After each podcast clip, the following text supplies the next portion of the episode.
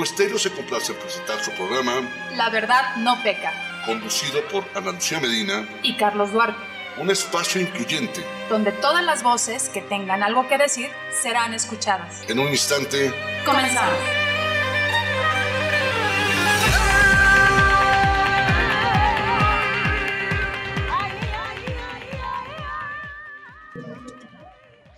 Amigos, ¿qué tal? ¿Cómo les va? Muy buena tarde. Me da mucho, mucho gusto saludarles hoy, lunes 18 de octubre de 2021. Estamos más allá de la mitad del antepenúltimo mes del año que se ha ido volando. Pero bueno, finalmente hoy, un día muy especial, un día para nosotros, la verdad no peca, lleno de un profundo gusto, de un profundo gozo, porque créanme que el tema que vamos a platicar y con quien vamos a platicar no solo tiene que ver con esa hermosa parte del altruismo, no solo tiene que ver con esa hermosa parte del dar, no solo tiene que ver con esa hermosa parte de vivir a través de una misión, sino tiene que ver desde un profundo sentido de amor. Y créanme que lo que vamos a platicar el día de hoy nos va a contagiar, nos va a llenar, nos va a animar y finalmente nos va a sumar a una causa que tiene un propósito tan noble como necesario y permítanme utilizar el término indispensable. Para ello, permítanme, antes que otra cosa, darle la más cordial bienvenida a mi queridísima amiga, co- conductora, compañera, cómplice, Ana Lu Medina Galindo. Ana Lu, ¿cómo estás? Buena tarde. Querido Carlos, ¿cómo estás? Qué gusto saludarte y saludar a todas las personas que escuchan La Verdad No Peca, estén donde estén. La verdad es que estamos felices nuevamente de transmitir este programa en vivo como cada lunes a las 2 de la tarde. Como bien dices, hoy ya 18 de octubre, se nos está yendo el año rapidísimo, Carlos. Pero fíjate que justamente el tema de hoy es muy pertinente porque ha habido una discusión muy, muy fuerte en redes sociales ante la preocupación de que algunas donaciones que reciben las organizaciones del civil por una reforma a la ley del, sobre la renta. Más allá, Carlos pone en el de la atención perdón, Ana Lu. que hacen muchas organizaciones poco. de la sociedad. Perdón, Ana Lu, creo que se cortó un poco y, se, y no se alcanzó a escuchar lo que estabas comentando. Si me haces favor, te suplico, lo retomes desde el inicio, porque algo falló en la conexión. Y bueno, sabemos que la tecnología no tiene palabra de honor en un programa en vivo más. Entonces, si me haces favor, Ana Luz, de volver a comentarlo, te lo voy a suplicar. No sé si ya me escuchan bien ahí. Sí, ahí ya estamos bien. Te decía que está en el centro de la discusión la labor de las organizaciones de la sociedad civil, justamente por una reforma que, propone el partido en el gobierno. Y más allá de lo amenazante que puede ser esta reforma, lo importante, creo yo, y está relacionado con, con, con el tema del día de hoy, es resaltar, dar a conocer y darle difusión a ese trabajo tan importante que hacen las organizaciones de la sociedad civil. ¿Me escuchan? Sí, sí, Ana Lu. Sí. Ana Lu, si quieres Y bueno, privilegiar el audio por encima del video, adelante. ¿eh? Sí, ya, ya, ya apagué la cámara, espero que esto funcione mejor. Y bueno, Carlos, vamos sí. a, a- a entrar en materia porque el día de hoy tenemos como invitada a la maestra Guadalupe Maldonado, quien eh, es directora general de APAC, pero ella es licenciada en Ciencias de la Comunicación por la Universidad Autónoma de México, tiene un máster en acción política, fortalecimiento institucional y participación ciudadana en el Estado de Derecho por la Universidad Rey Juan Carlos de Madrid y es maestra en comunicación por la UNAM. Es, es justamente directora de APAC y durante seis años fue directora de Procuración de Fondos y Enlace Institucional, periodo en el que coordinó los procesos de fortalecimiento institucional en sus cinco etapas. Y bueno, con una gran experiencia, Carlos, en, el tema y justamente ahora dirige APAC y queremos platicar con ella acerca de la labor tan importante que hace APAC en la sociedad mexicana, cómo han crecido en estos años, un poquito saber de su historia y qué temas atienden. Bienvenida, Guadalupe Maldonado, a La Verdad No Peca. Muchísimas gracias, Ana. Carlos, para mí es un privilegio estar con ustedes, de verdad es un honor estar aquí en La Verdad No Peca con todo su público maravilloso y poder compartirles lo que hacemos en APAC. Pero antes de esto, Ana, estabas tocando un tema muy importante que hoy se define y que para las organizaciones de la sociedad civil es de gran relevancia y es el tope de los donativos. Entonces esperamos que eh, esta iniciativa lleve a reflexionar sobre todo y a escuchar a todas y cada una de las voces de la sociedad civil organizada en nuestro país, porque la sociedad civil en México hace una labor importantísima para muchísimas causas.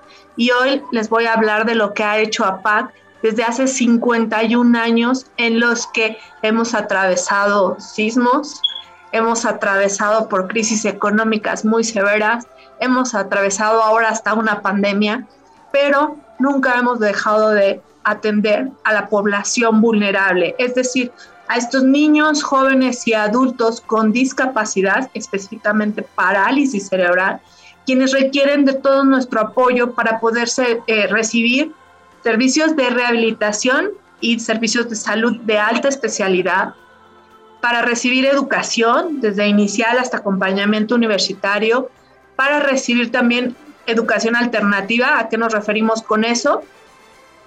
A todos aquellos elementos que les van a permitir tener una vida independiente y autónoma sin importar la condición que ellos presenten ni el nivel de discapacidad. A eso nos hemos dedicado desde hace 51 años y quiero decirles que en este tiempo hemos constituido un modelo de atención integral con un enfoque biopsicosocial que es único en México y en América Latina, porque Carlos y Ana, nosotros atendemos desde recién nacidos hasta la edad adulta. Atendemos a ellos y a sus familias, a quienes les damos acompañamiento psicológico. Y una de las cosas más bonitas y por las que me atrevo a decir que APAC es un regalo para la Ciudad de México y para el país en general, es porque fuimos fundados por un grupo de madres de familia, quienes en 1970 tenían un hijo con discapacidad y se dieron a la tarea de hacer una organización en donde estas personas que antes eran excluidas, segregadas, tuvieran un mejor presente y por supuesto un mejor futuro. Y en este camino hemos atendido a más de 25 mil personas, hemos tocado la vida de, ellos y de sus familias, pero también hemos creado centros afiliados en la República Mexicana, contamos con 46 centros que de alguna manera replican el modelo de atención de paz. Y sobre todo hemos cambiado vidas. Y quiero decirles que la labor de la institución es muy importante porque la parálisis cerebral es una condición de vida. Y esto quiero que quede muy claro para todos los radioescuchas. No es que eh, haya sido como un acto eh, providencial o demás. No, la parálisis cerebral es un tema muy importante porque desgraciadamente en el mundo el índice de parálisis cerebral es el mismo porque se da por al menos 35 causas documentadas que pueden ser condicionantes de esta discapacidad. Pero ¿qué Oye, Lupita, Lupita, perdón que te interrumpa. A ver, es que estás diciendo información valiosísima que ojalá toda la gente que nos está escuchando pudiera dimensionar la trascendencia de la labor de APAC y de lo que nos está diciendo Lupita. Porque miren, mientras ahorita estamos platicando, Carlos, Lupita y yo, y ustedes nos están escuchando en sus casas, tal vez decenas o cientos de niños están siendo diagnosticados con parálisis cerebral y tenemos que entender de qué va esto y de que a cualquier integrante de nuestra familia le puede suceder esta situación y, de, en qué radica la importancia de la labor que está haciendo eh, APAC en todo el país, no solo en la Ciudad de México, como dice Lupita, en todo el país, para que estas personas crezcan con las mejores condiciones y sobre todo se integren a la sociedad y logren cierto nivel de autonomía, que a mí me parece que es como la labor más, híjole, creo que es el fin último, ¿no? Que, que podría lograr APAC. Pero Lupita, yo te interrumpí porque quisiera saber justamente esa diferencia. A ver, la, la, la parálisis cerebral no es una enfermedad como tal, es una condición y tú decías que es una condición de vida y se seguirá presentando, Lupita, o sea, esto seguirá reproduciéndose y tú dices que las cifras son constantes. Explícanos esto, Lupita. Así es. Las cifras a nivel mundial marcan que la incidencia de parálisis cerebral es de 4 por cada mil nacimientos. ¿Esto qué quiere decir? Que aproximadamente se dan 12 mil casos nuevos en, en nuestro país cada año. ¿Y qué es esa cosa llamada parálisis cerebral? Lo voy a decir porque se trata de que todos comprendamos qué pasa con la parálisis cerebral. Es una condición de vida, como lo decía, no es una enfermedad y hoy que estamos hablando de temas de contagios y demás, no se contagia, eh, pero tampoco hay una vacuna. Hoy todos estamos más tranquilos porque tenemos una o dos dosis de la vacuna contra el COVID, pero contra la parálisis cerebral no hay una vacuna. ¿Qué sí hay? Hay una rehabilitación, hay prevención. Pero, ¿qué es esa cosa llamada parálisis cerebral? Bueno, la parálisis cerebral es una condición de vida, como lo decía, que se, ocasiona por una falta de oxigenación que puede darse a la hora del nacimiento o posterior a ella, pero también se da por factores de riesgo por el embarazo. Es decir, tenemos cuestiones que pueden desencadenarla en el embarazo, en el parto y posterior a él, es decir, cuando ya el niño nació. Por ejemplo, cuando el niño nació por una broncoaspiración con la leche materna, se le pasa, ¿no? Este, la, eh, se como se ahoga y el niño, entonces hay una falta de oxigenación en el cerebro, que eso es lo que ocasiona que haya un daño, el cual es irreversible y generalmente afecta a la postura, al movimiento, entonces se da una condición de parálisis cerebral infantil. Entonces, hay cerca de 35 causas y por tanto no podemos hablar de eh, que vamos a desaparecer. ¿Qué más me gustaría decirles que ya en algún momento APAC no va a poder eh, tener este, chicos que atender? No es así porque los niños que son prematuros, a veces también hay falta de oxigenación o, condicionantes que pueden desarrollarla. Hay factores de riesgo sociales, hay algunos eh, factores de riesgos porque eh, la mamá eh, ingirió bebidas alcohólicas o algunas drogas durante el embarazo. Entonces hay muchísimos factores, tanto biológicos como sociales, ambientales, que van a dar factores de riesgo o signos de alarma de alto riesgo neurológico. ¿Esto qué quiere decir? Que en los primeros años de vida es importantísimo el monitoreo de los hitos del desarrollo. ¿Esto a qué me refiero? A que los niños tienen que sentarse a una edad, tienen que hablar a una edad, tienen que caminar a cierta edad. ¿Por qué? Porque generalmente decimos es que el niño tiene que ir a su propio ritmo. Sí, pero si pasa de cierta etapa, ahí ya hay un retraso psicomotor, el cual con estimulación temprana o rehabilitación oportuna vamos a poder eh, anivelarlo, digámoslo llanamente, y que el niño no tenga ninguna secuela. Pero ¿qué pasa, eh, Carlos, Ana?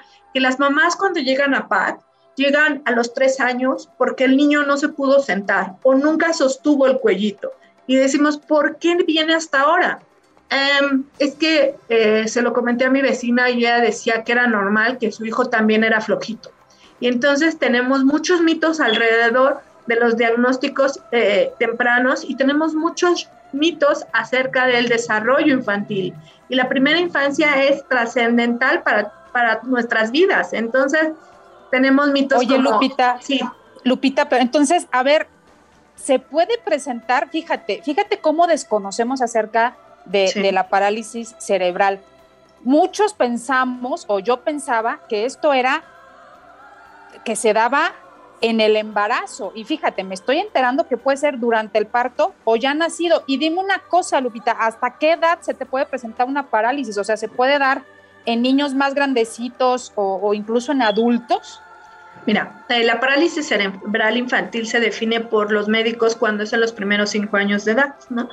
Pero eh, en los primeros años de vida. Después ya es un accidente eh, cerebral o etcétera, ya tiene otra definición médica, ¿no? Pero lo, lo, que es bien interesante, y aquí, aquí Ana, tú señalabas que eh, en efecto se puede dar por problemas en el embarazo, pero muchos también en, a la hora del nacimiento o posterior a ellos. lo, que, lo que pasa es que hay una falta de oxigenación a la hora de, este, eh, en, en, la infancia, en los primeros años de vida. Y esta se puede dar, por ejemplo, un niño tiene una fiebre muy alta y convulsiona por una fiebre, se enfermó de gripe, se resfrió y entonces este, hay, un, hay una fiebre, convulsiona el niño y hay un daño a nivel neurológico.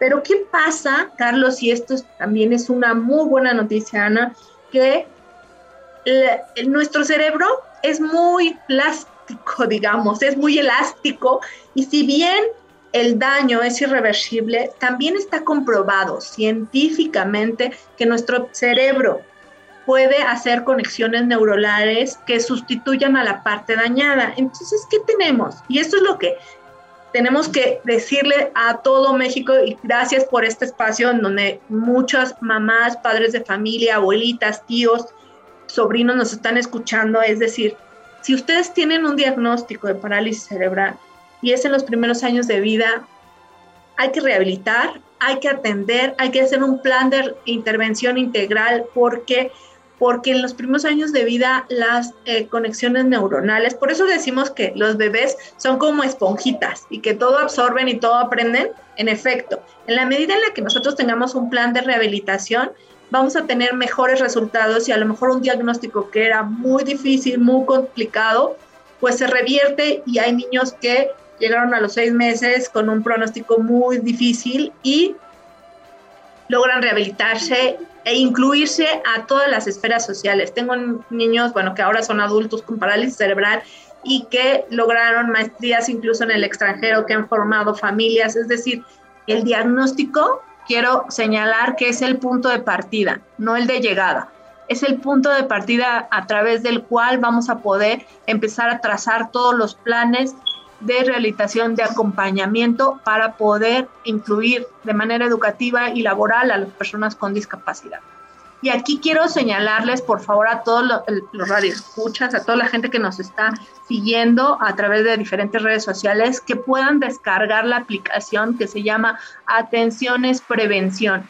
Es gratuita para eh, todos los teléfonos, los dispositivos móviles de iOS y Android y atención es prevención. Es un sencillo test como el que hacíamos en las revistas, que decía si me quiere o no me quiere, pero este es un test para em, seguir los hitos del desarrollo. ¿A qué nos referimos con eso? Tú como mamá tienes un bebé de tres meses y vas a decir, tu bebé mm, balbucea, tu bebé está sosteniendo la cabeza, sí o no, ¿no? Y vas a ir contestando. ¿Qué pasa? Esto no es una alarma, pero cuando decimos, tu bebé se retrasó en dos hitos muy importantes, por favor acude a tu especialista, a tu pediatra, acude a un neurólogo, acude a las instituciones que te puedan brindar un seguimiento. Y entonces, ¿qué decimos? Bueno, no, no queremos ser alarmistas, pero si esto se va presentando a los tres, a los seis y a los nueve meses, ojo, ¿por qué? Entonces tienes que ir a a un médico para que te diga qué estudios ya de, eh, de gabinete tienes que hacer. Entonces ya recomendamos potenciales auditivos y visuales para ver si el niño escucha y ve de manera correcta, para ver si el bebé eh, mandamos a hacer ultrasonidos transfrontalares o electroencefalogramas para ver cuál es la actividad eh, cerebral y si hay algún daño por ahí se pueda detectar. Pero Oye, Rojita, qué gran idea, qué gran idea. A ver, a ver, habla, Carlos, habla, habla, perdón. Creo que ya, ahí está, Carlos. Ya está. No, no se escucha, creo que se apagó el micrófono. Tenía tantas ganas de hablar que se nos apagó. Exacto, exacto. Que no lo dejó hablar, pero ¿qué pasó, Carlos? ¿Escuchas? No, eh, está apagado el micrófono. Oye, Lupita, en lo que, en lo que regresa Carlos, te quiero preguntar algo. Este, ¿Nos puedes repetir eh, cómo se llama esta app? Sí, se llama Atenciones Prevención. Oye, ¿y ustedes la desarrollaron? ¿La, la desarrolló APAC?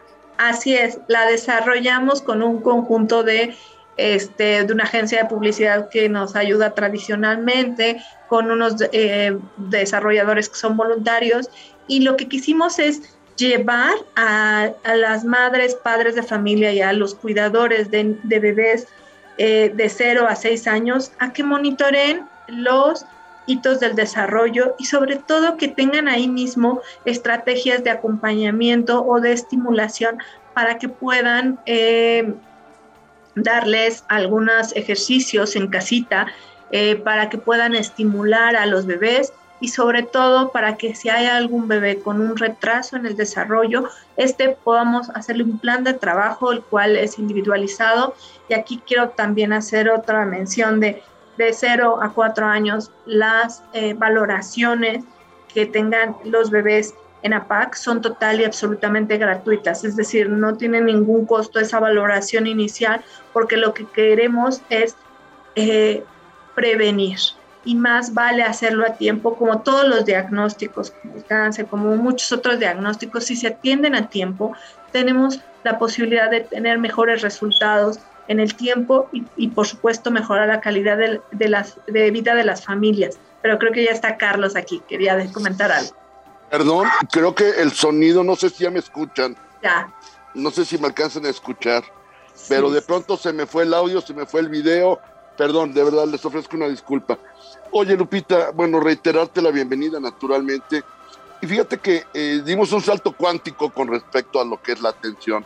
Sin embargo, yo sí quisiera retomar dos, tres puntos que me parecen fundamentales. Uno, la ¿quién creó a PAC?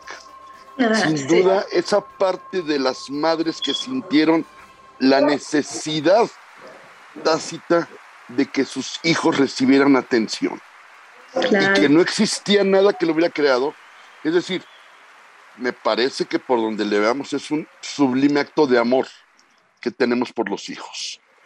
Es decir, la voluntad, la necesidad de mejorar la calidad de vida de nuestros hijos. Segundo, yo creo que 50 años se dicen muy fácil, ¿ok? Sin poder considerar todo lo que se ha atravesado, todo lo que se ha sufrido y todo lo que se ha tenido en algún momento, incluso que enfrentar como desencantos, como situaciones de frustración. Y por otro lado, evidentemente, es crear una cultura de cero, porque lamentablemente seguimos teniendo condiciones de discriminación. Y les decimos los niñitos enfermos, pero en dejo de lástima. No de empatía, sino como si fuera una verdadera enfermedad en una condición, incluso hasta circunstancial y multifactorial. Y por otro lado, me parece que la creación de la cultura para darle atención a los niños, a los adultos, que como bien señalaban, unas son las causas de origen y otras pueden ser ya eh, accidentes vasculares en otra, en otra edad. Pero si se dan cuenta, y espero que coincidan conmigo, mucha de la primera crianza de los hijos está fundamentada en hitos populares. Que ya dijo la comadre de esto, que ya dijo la suegra de esto, que dijo la abuelita de esto. Y el último que tiene opinión es el médico, cuando debería ser todo lo contrario que el especialista, que es el médico, nos pueda orientar. Porque yo no, yo no tengo la menor duda de que la detección temprana facilita a través de signos y síntomas una prevención si es necesaria o una atención temprana en el sentido estricto de lo que puede ser una eh, situación tan particular que requiere de una atención especializada. Entonces, eh, eh, por eso quise retomar esto, porque sí para mí es importante resaltarlo y destacarlo en el sentido estricto de que tenemos que seguir fomentando la cultura de entender que las personas o los niños con parálisis cerebral es multifactorial y no es una enfermedad. Simplemente son diferentes. Así es. Y en esta, eh, voy a retomar la última palabra que, dijiste, Carlos, somos diferentes. Y debemos concebir que la discapacidad es parte de la diversidad humana, es parte de la diversidad como especie. Entonces, si concebimos así, vamos a pasar de verlos como sujetos de caridad o de lástima a verlos como, sujetos de derechos y que tienen el mismo derecho que cualquiera de nosotros, que tienen los mismos sueños que cualquiera de nosotros, pero en un cuerpo que no responde. Y así definía una de las fundadoras la parálisis cerebral. Es tener los mismos sueños que tú, los mismos deseos de abrazar, pero en brazos que no se pueden mover, las mismas ganas de correr, pero en piernas que no responden, las mismas ideas que tú, pero en un lenguaje que no se puede expresar oralmente.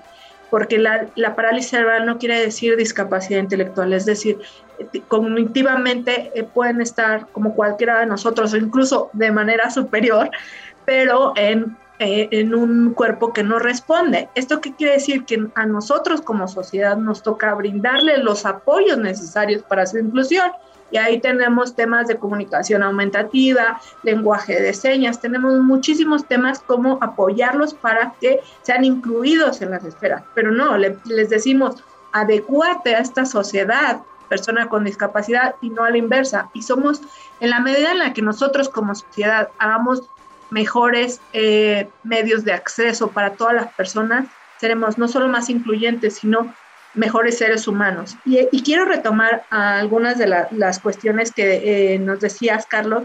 Primero, APAC fue fundada por un grupo de madres de familia que llevaban a sus hijos al médico y ahí, en la espera de la siguiente consulta, eh, se conocieron y decían, bueno, no soy la única que está atravesando por esto.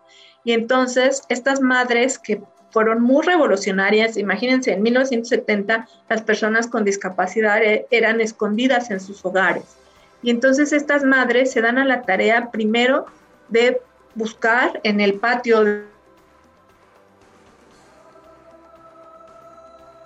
un garage, eh, de ahí crean las primeras sesiones de APAC y las crean a través de cuentacuentos. Entonces ahí empezaron a hacerles cuentacuentos y después se unió una maestra de inglés y después se unió un especialista y un terapista y demás para poder atender a estos ocho niños. APAC empieza atendiendo a ocho niños y de pronto se llegaron 25 niños más y entonces ya no cabían en este garage y entonces se dieron a la tarea de conseguir una casita prestada en la colonia de los doctores para que ahí pudieran hacer la rehabilitación los chicos.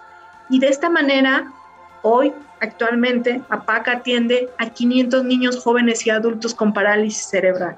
Y somos 150 colaboradores atendiendo en este modelo de atención integral que ha perdurado desde hace 51 años y que en estas en estos cinco décadas hemos aprendido no solo de la discapacidad y hemos enseñado también a, a muchas instituciones, a muchos profesionales, eh, tanto del sector público como privado, cuál es este manejo inclusivo de la discapacidad. Y hablabas también, Carlos, de, eh, de que se ha, ha sido el pionero en decir, las personas con, con discapacidad son sujetos de derecho y no de lástima. Y nosotros hemos abordado desde un lenguaje inclusivo, porque es son personas con discapacidad, no es el niño que está malito o no es el que eh, no te entiende, ¿no? Sino nosotros decimos, acércate a la discapacidad para que pueda ser más inclusivo con todos los grupos vulnerables, ¿eh? Porque si no somos inclusivos con una persona, nacimiento o por una condición de vida, tiene una dificultad para su movilización o para su inclusión, como especie. Pero bueno, decía que aquellas mamás que tengan niños eh, de 0 a 6 años pueden tener eh, esta aplicación de manera gratuita para seguir estos hitos en el desarrollo y que se acerquen a los especialistas. con el COVID algo que hemos aprendido es que tenemos que estar escuchando a los médicos y no autorrecetarnos, no, decir, no seguir los consejos de la amiga, de la comadre, que, que sirven para acompañarnos, pero que si no tienen una cédula médica, por favor, hagamos de caso a quienes saben, ¿no? El COVID eso nos ha enseñado. Poco o nada nos colabora, eso es, eso es una realidad. Pero como te digo, somos de la cultura de me dijo la comadre que funciona, me dijo mi mamá, me dijo mi suegra, me dijo mi abuelita, y creo que no es por ahí. Fíjate que has, mencionado algo, Lupita, que tiene un gran sentido. Y que los que hoy por alguna razón vivimos la discapacidad de cerca, y no voy a mencionar más que eso, nos damos cuenta que al final el solo hecho de tener alguna condición diferente te hace sujeto de una discriminación. La gente erróneamente cree que la discapacidad es quien anda en silla de ruedas, con muletas, con bastón, con aparatos ortopédicos. La discapacidad es un universo enorme. Y también quiero destacar, la discapacidad física nada tiene que ver con la discapacidad intelectual. Y si queremos un ejemplo, está Stephen Hawking, una de las mentes más brillantes del último siglo, comparado con Albert Einstein, y era un hombre que tenía parálisis cerebral. Así es. Es decir, ¿por qué no podemos entender, comprender? No sé si es una cuestión de egoísmo, es una cuestión de golatría, pues es una cuestión incluso de vergüenza para muchas familias. No asumir que la condición es diferente. Creo que por ahí es por donde tendríamos que empezar a empatizar y crear la cultura de lo que en algún momento representa el aprender a vivir de manera paralela con quien tiene una condición diferente y ser nosotros ese apoyo que le podamos brindar de manera directa y a través de terceros como ustedes. Ana Luz destacaba algo muy interesante, que es la cantidad de situaciones que lo pueden originar. La pregunta es, ¿verdaderamente la gente estará consciente de todo lo que la provoca? No lo sé, Lupita. No, lo sé.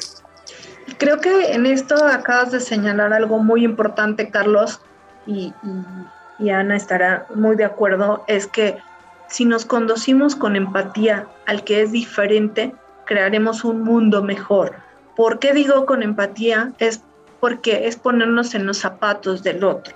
No necesitamos tener una discapacidad para saber que si vamos a un edificio, sea público o privado, hay que ubicar las rampas. Yo siempre les digo a la gente que, que, vamos a algún lugar, así como hay que ubicar las salidas de emergencia, así hay que ubicar dónde están las rampas, dónde están los accesos destinados para el otro que es distinto a mí. Y creo que mucho tiene que ver con la falta de información a la gente en algunas conferencias o algunos medios que nos abren la puerta es decirles, todos, todos en algún momento de nuestra vida tendremos un tipo de discapacidad, sea esta o sea esta temporal, sea por una condición, un accidente o por que me venía en tacón temporal o bien por la edad. También es, otra condición para tener o para necesitar apoyos que me permitan movilizarme. Y quiero decirles que no son pocas las personas con discapacidad en el mundo. Estamos hablando que el 15% de la población, según los datos de la OMS, tiene discapacidad. Y que en México, según los datos del INEGI, eh, del último censo en 2020, son más de 20 millones. Esto quiere decir que si además lo extrapolamos en que todos tenemos un amigo, un conocido, un hermano, un primo con algún tipo de discapacidad, que puede ser motriz, puede ser de lenguaje, puede ser eh, intelectual, puede ser psicosocial. Entonces es muchísima gente la que estamos tocados por la discapacidad. Y entonces yo los reto a que juntos hagamos un país más inclusivo. ¿Y cómo podemos hacer un país más inclusivo? Ustedes se han preguntado cuántos niños fueron sus amigos y tenían discapacidad, parálisis cerebral o cualquier otra, en preescolar, en primaria, en secundaria, a nivel medio superior o en la universidad. Si ustedes tuvieron un amigo con discapacidad en alguna de su transitar escolar, fueron muy afortunados y entonces aprendieron que la diversidad es parte de la condición humana. Si no lo tuvieron, no fue porque no existan, es porque tradicionalmente son sujetos de, de exclusión. Y al ser sujetos de exclusión, solamente el uno de cada diez niños con discapacidad motriz va a la escuela. Entonces, como país todavía tenemos mucho que hacer, muchos lazos que tejer para poder apoyar al que es distinto a mí por una condición médica, por una condición de salud. Y esos lazos que tenemos que crear son los lazos de una palabra que ha repetido Carlos, pero que creo que nos tenemos que tatuar en la mente, en el alma, en el corazón, que es la empatía. Es la empatía hacia quien no goza en este momento de las mismas oportunidades que nosotros. ¿Por qué? Porque hemos tendido barreras de exclusión, barreras sociales que nos impiden estar cerca del otro, mirarlo a los ojos, saludarlo y escucharle para saber qué es lo que necesita de nosotros para que él pueda sentirse incluido en todas las esferas sociales. Y hay que hacer diario acciones afirmativas que nos permitan incluir al otro. Y van desde en APAC tenemos muchas, ¿eh? Y los invito a que hagan voluntariado, los invito a que vengan y convivan un día, ya se acercan las posadas y con la sana distancia haremos posadas virtuales, haremos posadas presenciales con todos los cuidados, pero lo que necesitamos es ver que esta realidad no es ajena a mí, que, que yo puedo estar en ese lugar. Y cuando tú piensas que puedes estar en ese lugar, ¿Cómo te gustaría ser tratado? ¿Te gustaría que hablen de ti para empezar? ¿Te gustaría ser tratado bajo principios de igualdad, de respeto? ¿O te gustaría que ni siquiera la gente diga, ay, no, no, no, no, no, yo no me acerco a ese niño porque no sé a qué se me va a pegar? No, no, no, no, no, yo ni siquiera hablo del tema porque es muy doloroso, porque mejor vamos a vivir en esta burbuja rosa, en una burbuja de privilegios, si lo quieren ver así. Pero no, la realidad es que hay mucha gente que ha sido invisibilizada en sus derechos, sobre todo en sus derechos. Y hay que cambiar eso, porque tampoco es ser sujetos de lástima, ¿no? Sino hay que ser, eh, hay que propiciar que sean incluidos en todas nuestras esferas. Tenemos en APAC muchos voluntariados, desde ir al cine con un grupo de, chavos, eh, que se vayan al cine juntos una tarde, y entonces nos vamos todas al cine o hasta pintar murales maravillosos eh, aquí para poder hacer, o si sabes guitarra, pues ¿qué crees que te estamos esperando para que te unas a las clases de música de APAC? O si puedes acceder con voluntariado, a lo mejor tú estudiaste ingeniería o eres ama de casa y sabes hacer unas recetas fabulosas, te estamos esperando en APAC, únete a nuestro voluntariado y lo mejor es que sepas que hay muchísimas formas de ayudar. La primera es que sepas hoy que existe la parálisis cerebral, que hubo el 6 de octubre es el Día Mundial de esta discapacidad, que es la principal causa de discapacidad en la infancia. Y que una vez que sepas esto, puedes decir que también se puede prevenir, pero que si te interesa ayudar, hay muchas maneras de ayudar. Pasa a nuestra página, en www.apac.mx y vas a encontrar todas las maneras de sumarte, desde hacer tu servicio social, prácticas profesionales, eh, ser voluntario y, bueno, hasta dar un donativo en especie. Tú dices, yo no tengo nada que ofrecer, ¿qué crees que siempre hay algo que puedas dar? Y, que eh, puede ser desde, ahorita necesitamos toallitas, ¿no? Eh, alcohol, eh, gel antibacterial, eh, cubrebocas, todo lo que, que, pueda sumar. O bien dices, no, yo voy a donar este, una ida al cine, perfecto, ¿no? Para las familias que ahorita le están pasando mal, perfecto, donales una ida al cine. O bien yo quiero padrinar un niño y entonces me uno y soy padrino desde 100 pesos al mes y cada mes este niño te va a mandar una cartita en donde te va a decir eh, en qué está usando estos 100 pesos para su rehabilitación, para su educación y para tener un mejor presente y sobre todo un mejor futuro para las personas con discapacidad, porque solo 5% de las personas con discapacidad en nuestro país tiene acceso a educación superior, porque solo el 0.4 de las mujeres con discapacidad puede acceder a esta educación superior. Eso quiere decir que hemos destinado históricamente a las personas con discapacidad para que estén siendo excluidos de las aulas, siendo excluidos de los empleos dignos y los estamos destinando a que estén en un semáforo. Y yo les digo que necesitamos redignificar el concepto de la discapacidad en México como sujetos de derechos, de oportunidades y de obligaciones también, pero hay que darle los apoyos necesarios para que ellos sean incluidos socialmente en todas las esferas y por supuesto no hay trabajo menor. Y hoy el que ustedes nos hayan abierto las puertas de este hermoso programa y decir la verdad no peca, pero hemos pecado como sociedad y hemos sido eh, omisos, por decirlo, ¿no? Ante esta realidad que afecta a más de 20 millones de personas que viven con una discapacidad. Entonces, hay muchísimas formas en las que nosotros seamos corresponsables con este grupo en vulnerabilidad y por supuesto para que tengamos mejores eh, ciudadanos y mejores, eh, pues un mejor país para todos y todas. Adelante, Analu, por favor.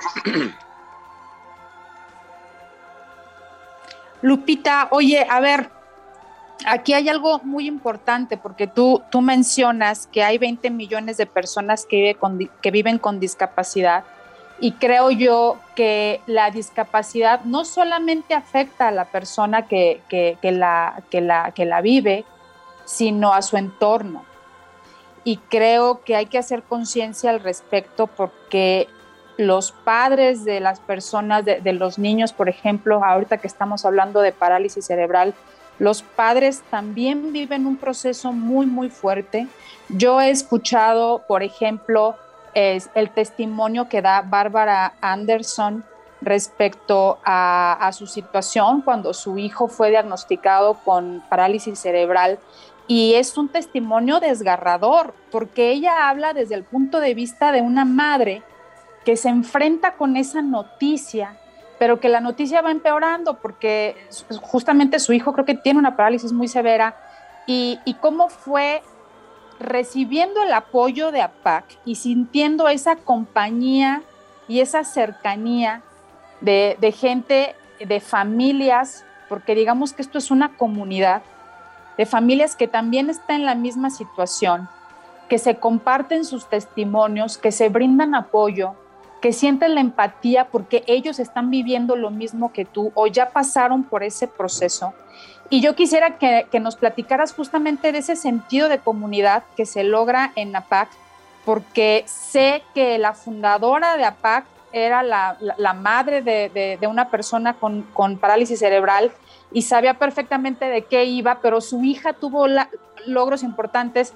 Lupita, qué importante es la, la comunidad al momento de afrontar una situación como esta y cómo la familia lo vive de, una forma que a veces parece que es una noticia catastrófica y dentro de eso vas encontrando en el camino para apoyar a tu hijo, pues eh, grandes tesoros, ¿no?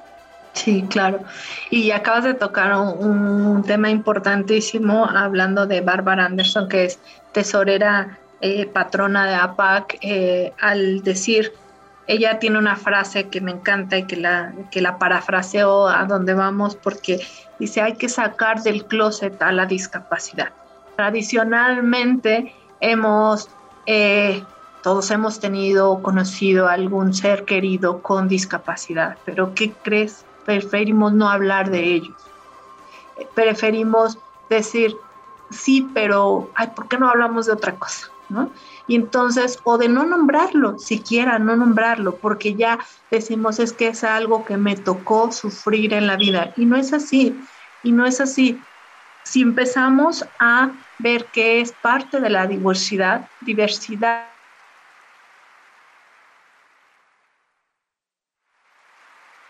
Dos, crear los apoyos necesarios. Y aquí es muy importante la familia porque se dice que una familia con un hijo con discapacidad tiene costos como si tuviera triates. ¿Esto qué quiere decir?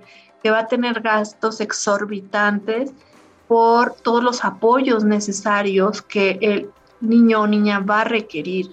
Entonces, desde una silla de ruedas, pasando por medicamentos de anticonvulsivos o medicamentos que necesite porque la discapacidad no llega sola, llega con muchas comorbilidades eh, y la parálisis cerebral más porque llega con problemas eh, pulmonarios, cardiovasculares, este, gastrointestinales. Entonces es un, yo le llamo es un combo, pero así como le llamo que es un combo, también digo que es como la ruleta rusa así de azarosa a veces es la discapacidad y a veces te toca simplemente. Y entonces, ¿qué tenemos que hacer? Decirnos y acompañarnos como la comunidad que somos y decir a la persona que llega no está sola y en este camino vamos a ir juntos. Y tenemos programas de acompañamiento psicológico y escuela para padres, pero sobre todo lo que lo que es APAC es un ejemplo de cómo sí se pueden hacer las cosas de que buscamos siempre el cómo sí a pesar de los diagnósticos y en dónde vamos a buscar siempre las mejores condiciones para la persona eh, con discapacidad que llegue y por supuesto para la familia, porque aquí Bárbara te habla desde la madre, pero otros desde el, el qué significa ser un hermano con una persona de una persona con discapacidad, qué significa ser el padre, qué significa ser la abuela, porque aquí en las familias todos tenemos que apoyar eh, en este proceso de inclusión. Y la inclusión también empieza por las propias familias, aceptar esta condición y luego poder crear planes para que esta persona que está en una situación distinta a la mía pueda alcanzar todos los sueños. Carlos, si vas a comentar algo, ¿verdad? Sí, sí, Lupita, es que, mira, déjame destacar algo que me parece que es fundamental. Es maravilloso lo que hace APAC. Lo comentamos antes de entrar al aire. Pero yo no puedo evitar obviar ni ser omiso ante el reconocer a la persona que hoy está al frente de la Dirección General de APAC, que eres tú, No podría yo omitirlo de ninguna manera, porque finalmente, y lo, y lo reitero, las personas hacen a las instituciones. Y finalmente, tenemos que ser estrictamente, déjame hablarlo, ser justo es muy difícil, pero déjame tratar de ser lo más equitativo, si es que el término me lo permite, con reconocer tu impecable, amorosa y extraordinaria labor al frente de página. Muchas gracias, Carlos, y muchas gracias, Ana.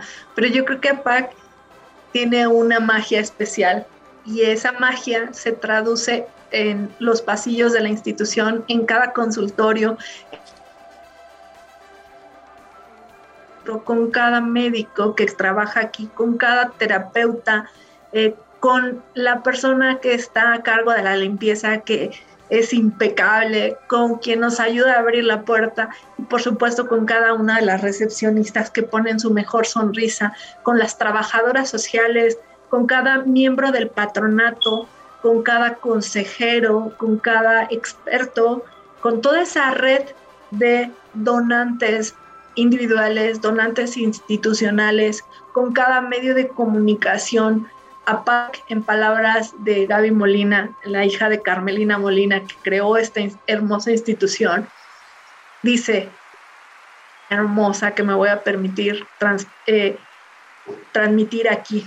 APAC es la suma de muchas voluntades y yo he agregado de muchos corazones y por supuesto de mucha, mucha gente con talento que está aquí por una vocación de servicio pero saben que nosotros al servir somos los que más obtenemos de ellos.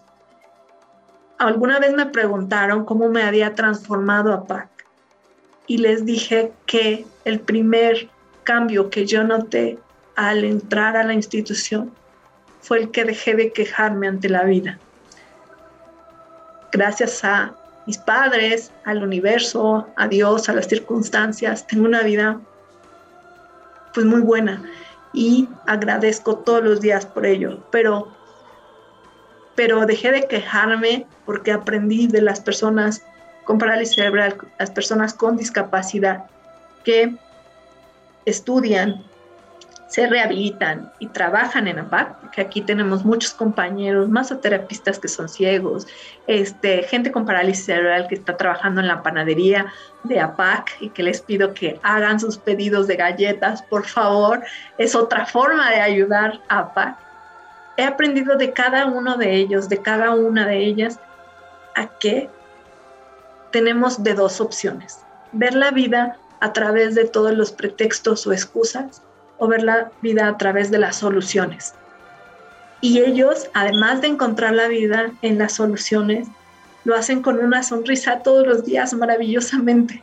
Y aunque estén en una silla de ruedas muy adoloridos por las contracturas, pues están también terminando sus, sus estudios universitarios y están haciéndolo en unas condiciones muy complicadas económicamente.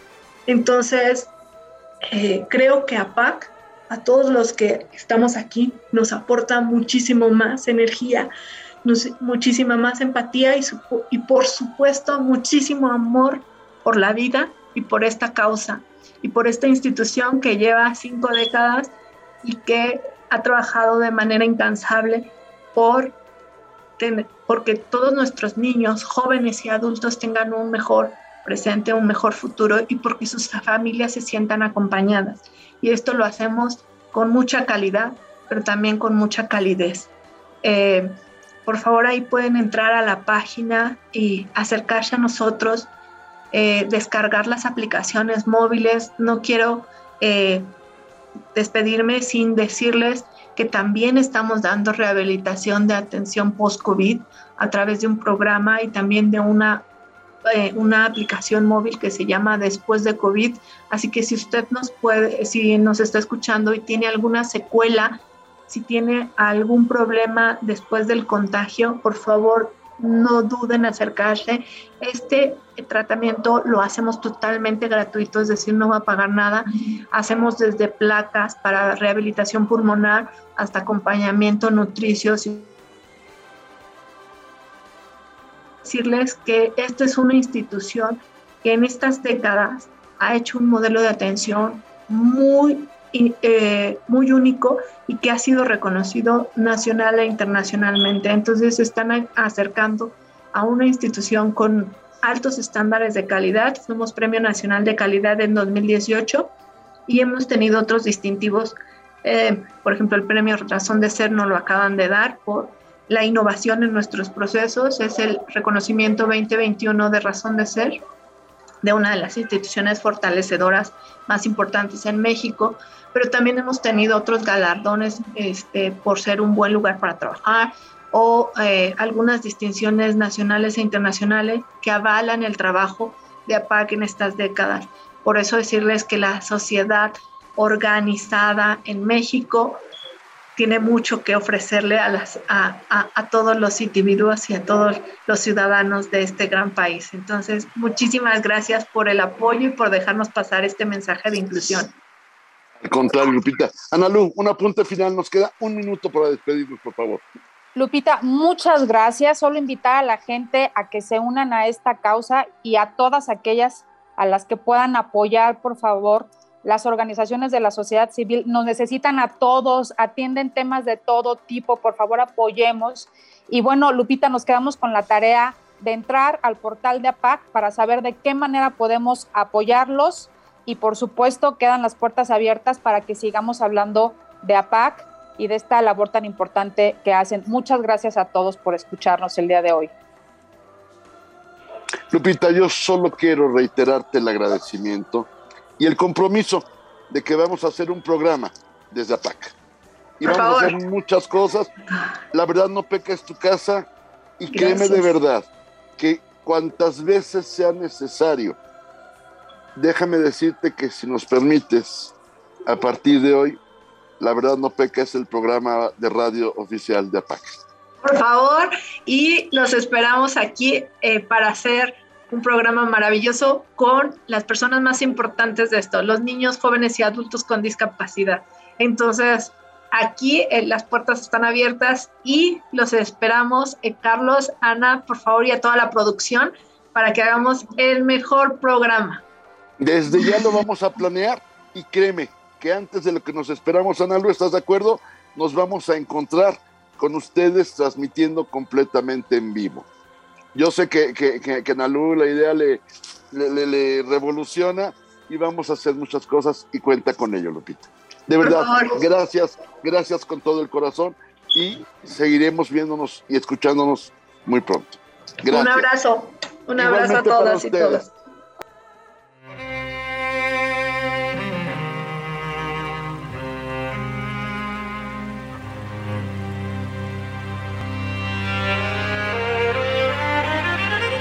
Amigos, muchas gracias por acompañarnos. Este fue su programa. La verdad no peca. Ha sido un gusto. Nos escuchamos la próxima semana con Ana Lucía y Carlos como estéreo, donde la estrella eres tú.